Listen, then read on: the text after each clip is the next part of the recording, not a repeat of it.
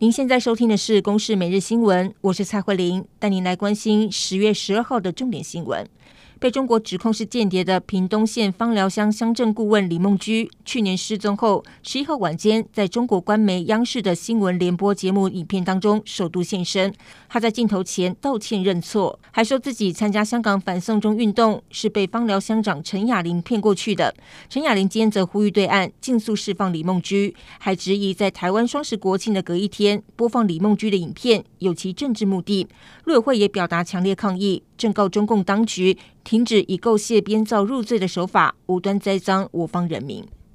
今年八月份，知名连锁药局和康公司涉嫌将不明口罩印上 MIT 钢印以及卫福部商品标签，混充为国家队出品的口罩来贩售，遭到检方侦办。结果一查后，发现和康公司除了把不明的口罩放置于桃园、新竹、苗栗等十四家的药局贩售。联合康药局的网络商城也有贩卖，不法所得超过一千万。警方今天侦查终结，对和康的核心负责人、上游厂商的诚信负责人等，依违反药事法、商标法等罪嫌提起公诉。而除了假口罩的问题，疫情爆发以来，也不时传出口罩价格飙涨的情况。公平会统计，今年以来已经接获将近七百件的相关检举，有一百三十六件移送给检调侦办。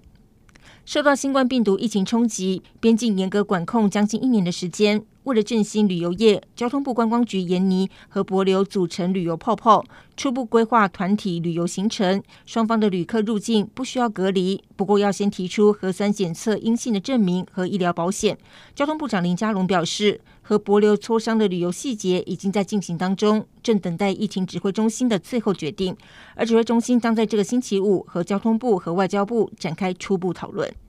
白俄罗斯在八月初举办了总统大选，卢卡申科取得胜利。不过，反对党指控选举有舞弊，引发了将近两个月的抗争。这个月十一号，又有好几万人上街抗议，要求执政长达二十六年的总统卢卡申科下台。警方动用了水柱、闪光弹，强行驱离群众，造成部分民众流血受伤，另外好几百人遭到逮捕。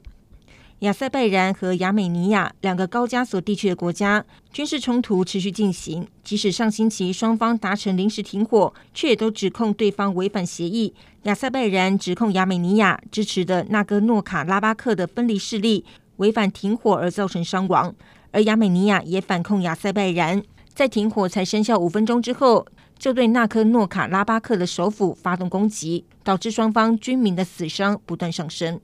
以上由公式新闻制作，谢谢您的收听。